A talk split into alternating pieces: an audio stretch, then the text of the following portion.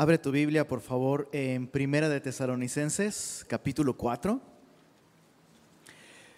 El día de hoy vamos a estudiar solamente los versos 13 al 18 y pues bueno, hemos aprendido hasta ahora en esta preciosa carta los beneficios, los efectos o las consecuencias de vivir esperando el regreso de Jesús, ¿verdad? Esta carta tiene esto como tema central, la, la gloriosa esperanza que tenemos de que Jesús vuelva por su iglesia. Por eso Pablo describe a esta iglesia desde el capítulo 1 como una iglesia, dice, eh, ustedes eh, nos recibieron y se convirtieron de los ídolos a Dios para servir al Dios vivo y verdadero y esperar de los cielos a su Hijo. Este es el rasgo principal de esta iglesia que la ha convertido en una iglesia pues tan hermosa como esta. Hemos visto que es una iglesia ejemplar, una iglesia nutrida, una iglesia firme, una iglesia que crece y el día de hoy veremos que también es una iglesia con consuelo, con esperanza. Y estoy seguro que Dios quiere hablar de un modo muy especial a todos nosotros el día de hoy. Me gustaría leer los versos 13 al 18 te invito a que los leamos con una actitud fresca, receptiva, eh, con mucha atención y después de esto entramos en nuestro estudio. Dice así, Primera de Tesalonicenses 4, versículos 13 al 18. Tampoco queremos, hermanos, que ignoréis acerca de los que duermen, para que no os entristezcáis como los otros que no tienen esperanza. Porque si creemos que Jesús murió y resucitó, así también traerá Dios con Jesús a los que durmieron en él. Por lo cual os decimos esto en palabra del Señor, que nosotros que vivimos, que habremos quedado hasta la venida del Señor, no precederemos a los que durmieron, porque el Señor mismo, con voz de mando, con voz de arcángel y con trompeta de Dios, descenderá del cielo. Y los muertos en Cristo resucitarán primero. Luego nosotros, los que vivimos, los que hayamos quedado, seremos arrebatados juntamente con ellos en las nubes para recibir al Señor en el aire. Y así estaremos siempre con el Señor. Por tanto, alentaos los unos a los otros con estas palabras. Señor, gracias por tu palabra. Gracias por revelarnos tu plan para nosotros y por traer certeza y seguridad sobre nuestro destino. Te ruego, Señor, que mientras estudiamos esta porción de tu palabra, tú avives en nosotros la esperanza y traigas consuelo a nuestros corazones. Pedimos esto en el nombre de Jesús. Amén. Es bien notorio el cambio de ánimo, de tono en la carta de Pablo. En los primeros tres capítulos, Pablo ha estado elogiando a esta iglesia, ¿verdad? Pero en los últimos dos capítulos es muy claro que el propósito de Pablo es alentarlos y consolarlos. Mira en el capítulo 4, eh, verso 18, que es justo lo que acabamos de leer. Por tanto, alentaos los unos a los otros con estas palabras. En el capítulo 5, en el verso 11, Pablo repite lo mismo. Por lo cual, animaos unos a otros y edificaos unos a otros, así como lo hacéis. Y esto me enseña algo importante. Que aún un creyente ejemplar como él, como ellos, aún un creyente maduro, un creyente firme, puede atravesar situaciones en las que necesita consuelo, ánimo, ¿verdad? Y eso es el propósito de Pablo con esta primera sección. Enseñarle a estos tesalonicenses que de hecho están enfrentando desafíos muy grandes, están enfrentando oposición a, su cristianismo, pero también están enfrentando pérdidas. Y todo parece indicar que la gran preocupación de los tesalonicenses era esta, ¿qué sucede con mis amigos o familiares cristianos que ya murieron? sin que Jesús regresara. Esta era su preocupación. ¿Será que aquellos que ya murieron, aquellos cristianos que murieron antes del regreso de Jesús, se lo van a perder? ¿No nos volveremos a ver nunca? O sea, ¿qué va a pasar con ellos? Ahora recordemos que esta es una iglesia con la que Pablo solamente tuvo tres fines de semana. Hubo muchas cosas que Pablo no pudo explicar. Pablo sí les habló del regreso del Señor y su esperanza estaba en ella, eh, eh, en esta verdad. Pero esta era una laguna pues de ignorancia. Por eso es que Pablo dice en el verso 13, tampoco queremos, hermanos, que ignoréis acerca de los que duermen, para que no os entristezcáis como los otros que no tienen esperanza. Entonces, en esta sección, Pablo lo que está haciendo es contestar esta inquietud que ellos tienen, esta preocupación, con tres verdades que pueden consolarles. Tres verdades que Pablo no quiere que ignoren acerca de aquellos cristianos que ya partieron antes que nosotros. La primera verdad es que un cristiano cuando muere no está muerto, está con el Señor. Lo vemos en los versos 13 y 14. La segunda verdad que trae consuelo es que aquellos que han muerto en Cristo resucitarán primero. Y eso está en los versos 15 y 16. Y finalmente, la tercera verdad es que recibiremos al Señor cuando Él vuelva junto con aquellos que han partido antes que nosotros. Y eso es tan hermoso. Veamos el primer punto. Aquellos que han muerto no están muertos. Aquellos cristianos que han muerto están con el Señor. Dice en el, verso 13 y 14 otra vez, no queremos que ignoren esto, hermanos, acerca de los que duermen, para que no se entristezcan como los otros que no tienen esperanza. Porque si creemos que Jesús murió y resucitó, si creemos esto, ¿verdad? Semilla Monterrey, ¿creemos que Jesús murió y resucitó? Bueno, dice Pablo, así también traerá Dios con Jesús a los que durmieron en él. Así también como, pues resucitados, Cristo murió y resucitó. Y dice Pablo, así también Dios traerá a los que murieron en él. Los traerá resucitados con un cuerpo glorificado como el de Cristo. Eso es muy bello. Aquellos que han partido, te diste cuenta en el, en el verso 15, perdón, verso 14 dice, los traerá Dios con Jesús. ¿Por qué los traerá con Jesús? Porque con quién están el día de hoy? Pues ya están con Él. Y eso es algo que puede traer tanto consuelo. Chicos, antes de ahondar un poco más en esto. No necesitamos estar en una pandemia, ni, necesitamos empezar a sentir ese dolor extraño en esa parte del cuerpo que no sabíamos que teníamos, ¿no? Para estar conscientes de algo. Y perdón, ya sabes, los domingos me gusta al principio un poquito sacudir, sacudirnos mentalmente para reflexionar y realmente pensar lo que estamos leyendo nos vamos a morir. Si Cristo no vuelve antes, no te lo estoy profetizando, bro. No es una cuestión de profetizar, es una cuestión de garantía. Porque las estadísticas lo dicen. 10 de cada 10 personas se mueren tarde o temprano. Eso es una realidad. Y qué increíble que Pablo diga, hablemos de esto. Y hablemos de esto de modo que ustedes cristianos tengan esperanza. Va a pasar tarde o temprano alguno de nosotros va a enfrentar la pérdida de un ser querido o alguno de nosotros vamos a cruzar esa línea.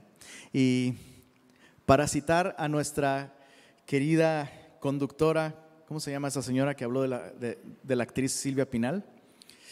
Adela Micha, ¿se acuerdan? Que la pobre señora Silvia Pinal se superenfermó y, captaron un audio de, de Adela Micha diciendo, no, esa señora en cualquier momento se nos va, ¿eh?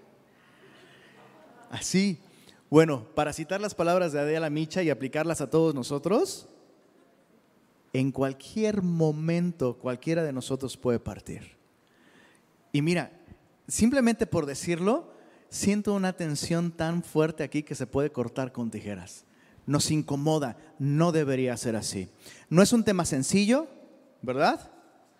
Pero la manera más superficial de tocar este tema no es hablando de él, sino ignorándolo. Entonces, pareciera que estoy tocándolo a la ligera, pero no, señores. Lo estoy tocando con esperanza porque tú y yo sabemos el destino de aquellos que hemos confiado en el Señor. Nadie debe estar más preparado para su muerte que el cristiano.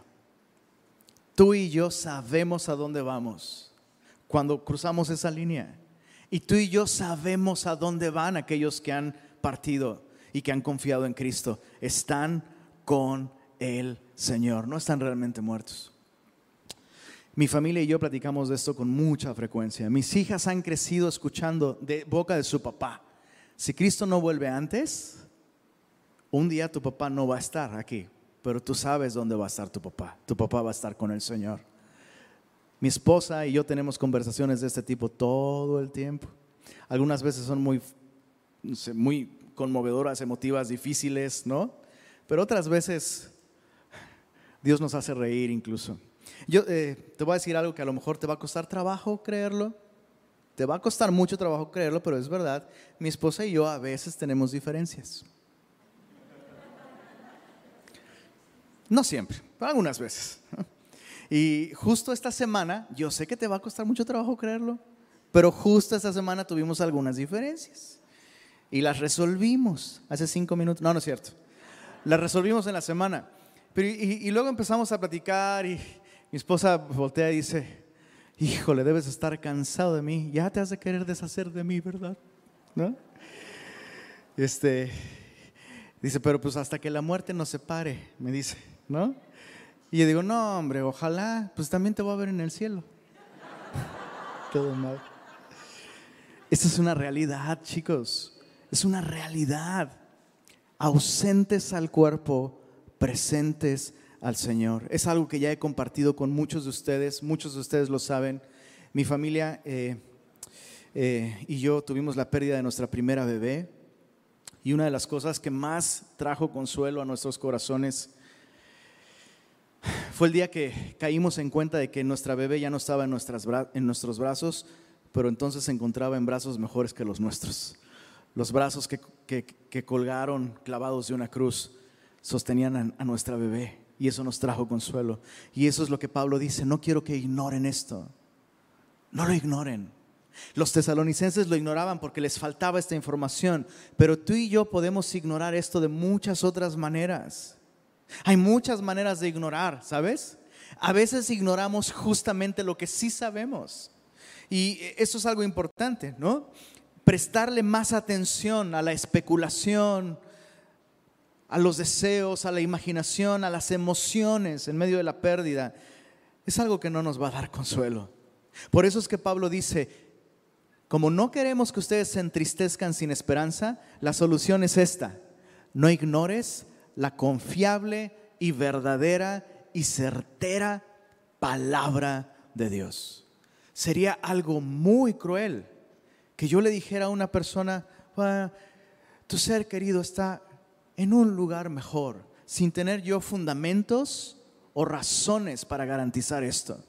Pero en el caso de un creyente, cuando un creyente muere, realmente está mejor, está con el Señor. Entonces, mira qué interesante. El primer paso, no el único, pero el primer paso hacia el consuelo en la vida del creyente es recordar lo que Dios ha dicho. No tengo que especular dónde está mi hija, no tengo que imaginar a dónde voy a estar yo o desearlo, yo sé.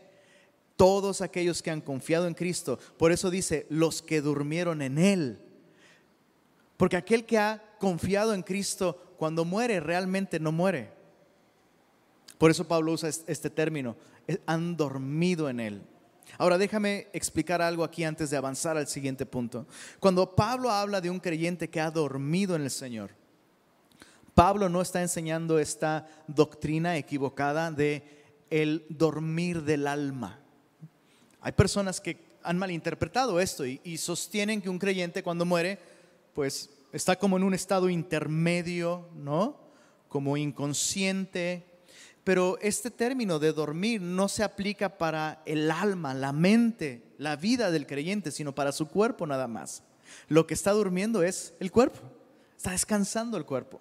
Ya no hay dolor, ya no hay fatiga, ya no hay eh, hambre, ya no hay sed. Pero la Biblia enseña esto claramente. Ausentes al cuerpo, presentes al Señor. Entonces, esa es la primera verdad que Él quiere que los cristianos sepan. Aquellos que han partido, su cuerpo está descansando. Es el cuerpo el que está dormido. Y la persona está con el Señor y va a volver junto con el Señor. La segunda verdad eh, que Pablo quiere que ellos sepan y que traerá consuelo. En los versos 15 al 16 dice así, por lo cual os decimos esto en palabra del Señor, que nosotros que vivimos, que habremos quedado hasta la venida del Señor, no precederemos a los que durmieron, porque el Señor mismo, con voz de mando, con voz de arcángel y con trompeta de Dios, descenderá del cielo y los muertos en Cristo, leamos esto en voz alta, resucitarán primero. Entonces fíjate, los tesalonicenses estaban preocupados, uy, este, mi amigo, mi hermano, mi papá, mi lo que sea, partió, se murió y el Señor no ha regresado, se va a perder su venida. Y Pablo dice, no solo no se la van a perder, van a ser los primeritos, son los VIP, ¿no? O sea, se nos adelantaron en todo sentido, no solo a la presencia del Señor, sino son los primeros en la fila para recibir un cuerpo resucitado, un cuerpo glorificado. Ahorita vamos a hablar de las características de este cuerpo y la resurrección, eh, pero quiero, quiero que observes algo antes de, de checar esto. Pablo tenía la certeza de que Cristo iba a regresar mientras él estuviera vivo todavía. ¿Te diste cuenta ahí? En el verso 15 dice, les decimos esto en palabra del Señor, que nosotros que vivimos, que habremos quedado hasta la venida del Señor.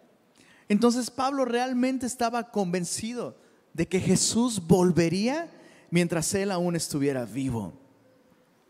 Y sabes, la iglesia necesita recuperar este sentido de expectativa. Necesitamos tú y yo, porque además, bíblicamente hablando, no falta ninguna otra profecía por cumplirse, sino el regreso del Señor. Entonces realmente el Señor podría volver en cualquier momento.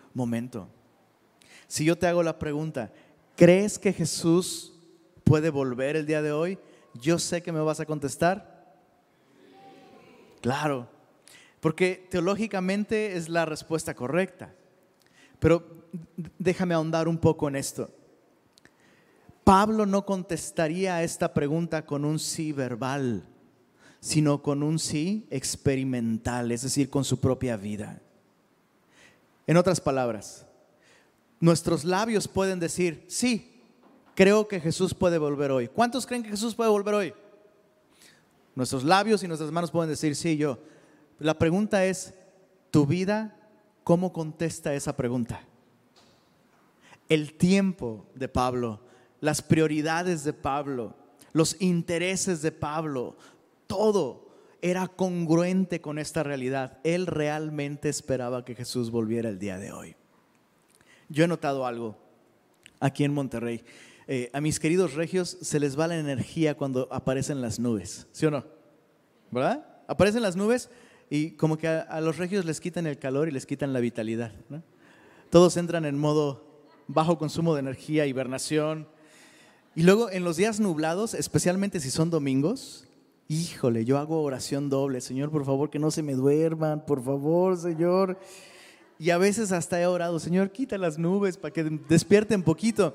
Y luego recuerdo lo que la Biblia dice, he aquí que viene con las nubes. Entonces, mis queridos regios, los días nublados son los días en los que tienes que estar más vivaracho y despierto porque es el día en el que puede regresar el Señor. ¿eh?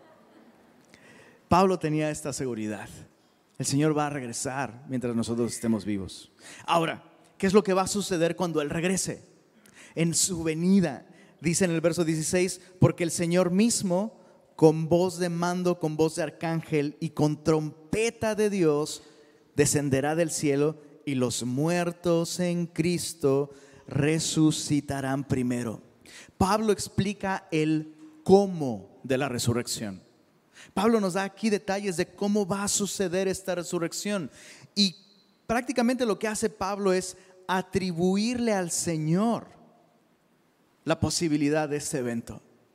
Cada cosa que se describe aquí, eh, el Señor Jesús es el responsable. Y es muy enfático cuando Pablo lo dice, el Señor mismo descenderá del cielo, el Señor mismo con voz de, mando, el Señor mismo con voz de arcángel, el Señor mismo con trompeta de Dios descenderá y los muertos resucitarán. Y esto nos da mucha claridad con respecto a la resurrección. En primer lugar, hay algún elemento sonoro aquí. Y eso es consistente con lo que vemos en otros lugares de la Biblia. De hecho, hablando de la resurrección, en Primera de Corintios capítulo 15, Pablo menciona una trompeta también. Vamos para allá, Primera de Corintios capítulo 15, versos 51 al 53. Dice así. Primera de Corintios 15, 51 al 53. He aquí, os digo un misterio. No todos dormiremos, pero todos seremos transformados. En un momento, en un abrir y cerrar de ojos. ¿Qué dice ahí? A la final trompeta, subráyalo por favor. Dice, porque se tocará la trompeta y los muertos serán resucitados incorruptibles.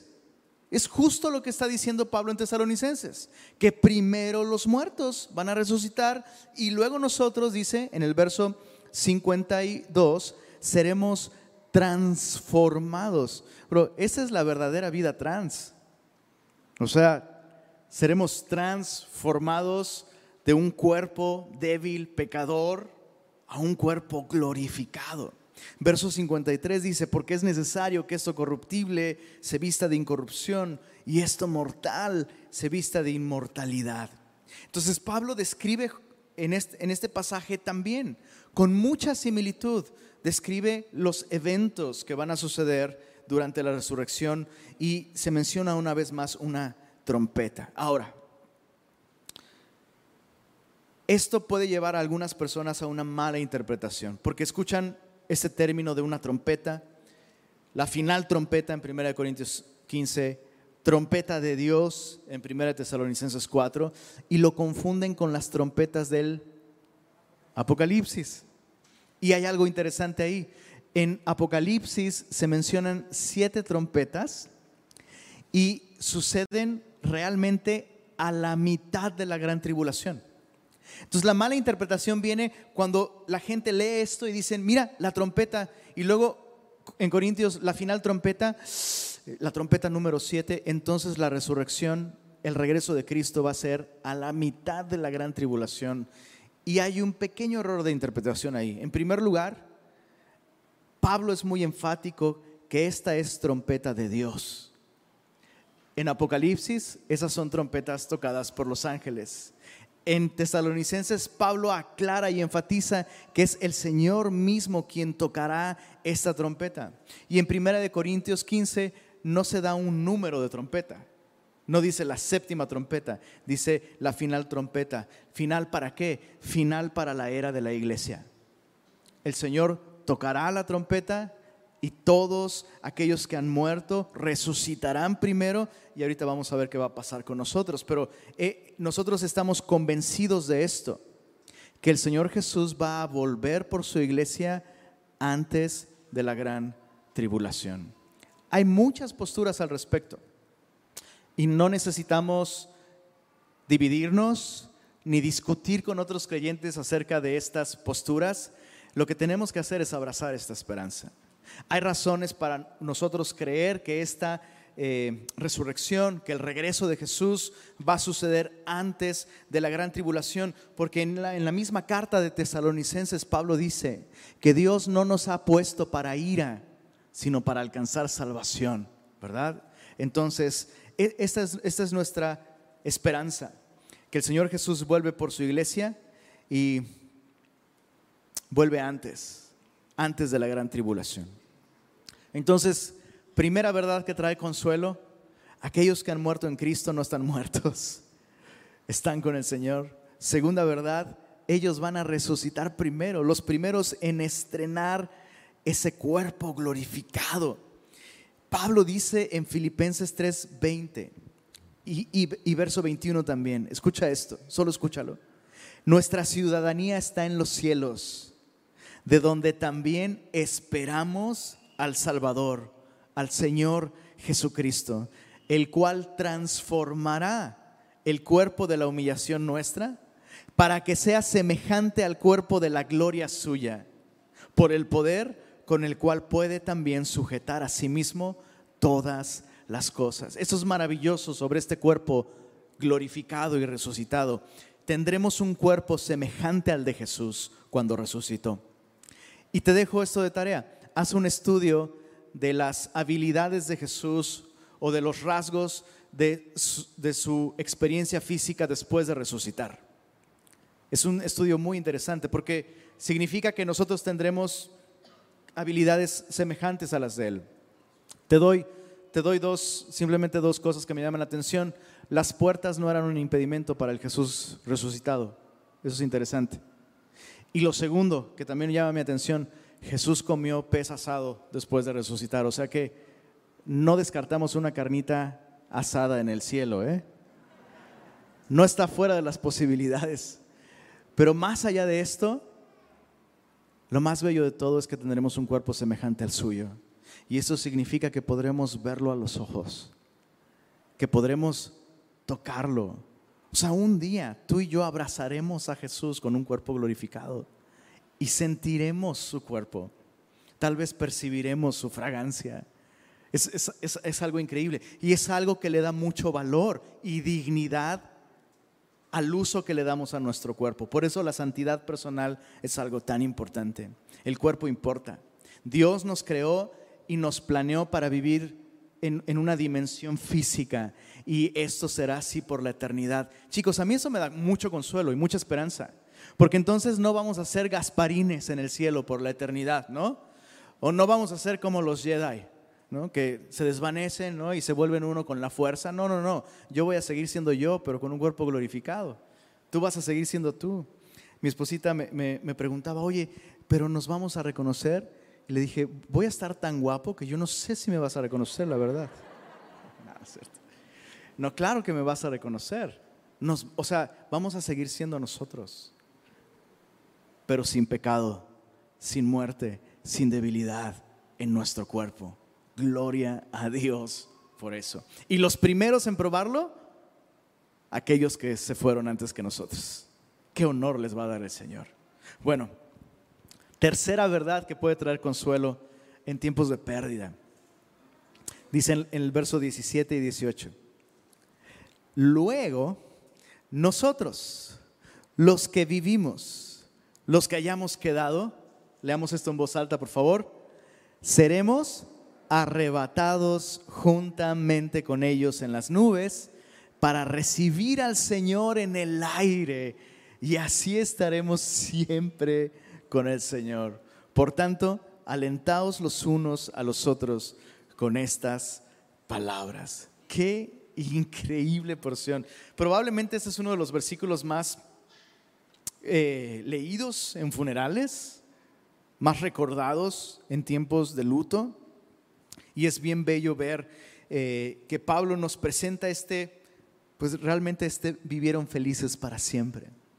¿Qué es lo que Pablo está diciendo aquí que puede traer consuelo para nosotros?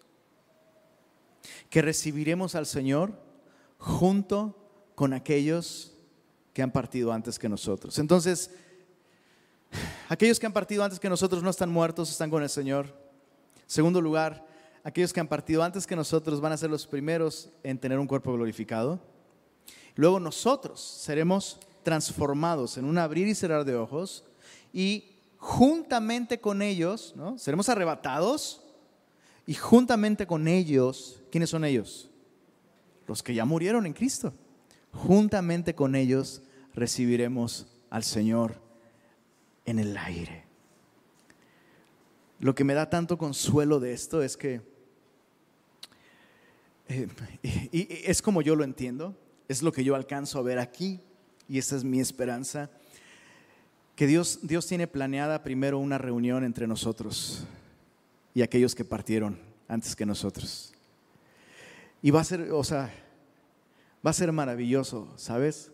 Poder, poder ver a mi hija que partió con el Señor antes que nosotros, poder escuchar su risa, su gozo, poder ver su expresión de asombro ante la venida del Señor, poder reunirme con mi amigo César Cárdenas, con Mike, con Iris, con Brenda y los que se sumen a la lista. Qué preciosa reunión será. Entonces fíjate, no solo no se van a perder el regreso de Jesús, vas a poder recibir a Jesús junto con aquellos que han partido antes. Qué consuelo tan grande. Pablo termina diciendo esas palabras, así estaremos siempre con el Señor. Ahora, ¿qué debemos hacer con esto? Pablo dice, por tanto, alentaos los unos a los otros con estas palabras. Déjame terminar con algo práctico con respecto a esto. Pablo no dice que nos sermonemos con textos bíblicos, ¿verdad? Pablo dice que nos alentemos los unos a los otros con estas palabras. ¿Cuáles son esas palabras? Son palabras verdaderas del Evangelio. Cristo murió por nosotros y resucitó por nosotros, venciendo a la muerte. Y lo que le espera al creyente, o sea, tenemos esta palabra de Dios. Dios ha prometido que estaremos juntos de nuevo por siempre. Y porque Él resucitó, nosotros también resucitaremos y ese día está cada vez más cerca. Esto trae consuelo. déjame sugerirte un par de cosas. Te voy a sugerir una, solo una. Creo que con que aprendamos esta será suficiente. Y si no tomas notas, por favor toma nota de esto, te lo ruego. Algo que nunca debes decirle a alguien que ha perdido a un ser querido. Dios sabe por qué pasan las cosas. Por favor, elimina eso de tu arsenal de frases prefabricadas, poco pensadas para disque consolar a otra persona. O sea, ya sé que Dios sabe por qué pasan las cosas. El problema para la persona que está de luto es que esa persona no entiende en ese momento. O un, o un adolescente que ha perdido a su papá. Él no entiende. ¿De qué le sirve a él saber que Dios sí sabe por qué pasó? No sirve.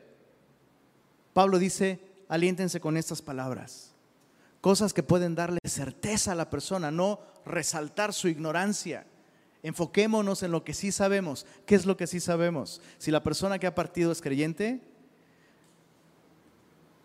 lo vas a ver de nuevo. Y ese día está cada vez más cerca. Y Jesús va a estar ahí. Porque Jesús vuelve pronto. Eso es lo que hay que hacer. Alentarnos los unos a los otros con estas palabras. Ahora, esto no significa que siempre tenemos que decir algo a veces lo mejor es simplemente estar con la persona, ¿verdad? Y adorar al Señor juntos y recordar lo que Cristo hizo por nosotros. Recordar que Él murió en una cruz para borrar nuestros pecados. Recordar que Él venció a la muerte y recordar que Él vuelve y traerá junto consigo a aquellos que han partido antes de nosotros. Entonces, ¿queremos ser una iglesia fortalecida y consolada? Preparémonos para partir. Preparémonos. O sea, tengamos presente y viva esta esperanza. Hablemos con nuestros seres queridos. Prediquemos el Evangelio, especialmente aquellos que aún no han confiado. Y una vez más, ¿estás listo para encontrarte con el Señor? O sea, sea que Él vuelve hoy o que hoy nos vamos por alguna razón. ¿Estás listo para esto? Pablo dice, la realidad de nuestro encuentro con Cristo debe ser algo que nos fortalece y nos consuela, no algo que nos da temor o que nos causa angustia o ansiedad.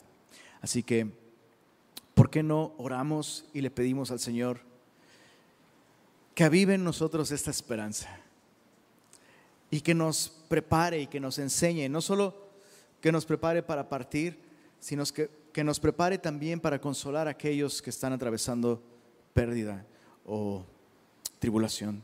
Señor, muchas gracias por esta porción de tu palabra.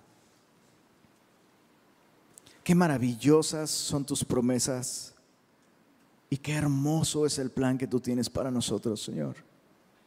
Gracias porque en medio de el dolor de la pérdida y el luto, en medio de un momento tan vulnerable, Señor, con tantas preguntas, tenemos cosas seguras en tu palabra, Señor. cosas que no cambian y que siempre serán suficientes para darnos firmeza, consuelo y esperanza. Tú moriste por nosotros, Señor. Lo más básico de nuestra fe sostiene que tú tomaste nuestro lugar, cargando nuestros pecados y muriendo por nosotros para darnos vida eterna. Tú prometiste, Señor, que todos aquellos que hemos confiado en ti, estaríamos contigo para siempre, Señor. Gracias, Señor. Gracias por la seguridad que nos da tu resurrección. Gracias, Señor, porque tú venciste a la muerte y podemos descansar en que tú tienes el poder para guardarnos a nosotros y a nuestros seres queridos. Te rogamos, Señor, que tu evangelio sea algo constante en nuestras conversaciones, en nuestra mente, y que tu regreso sea una esperanza viva en nosotros. Haz de nosotros una iglesia fortalecida, consolada y que sepa consolarse también con estas palabras, Señor. Te adoramos. Amén.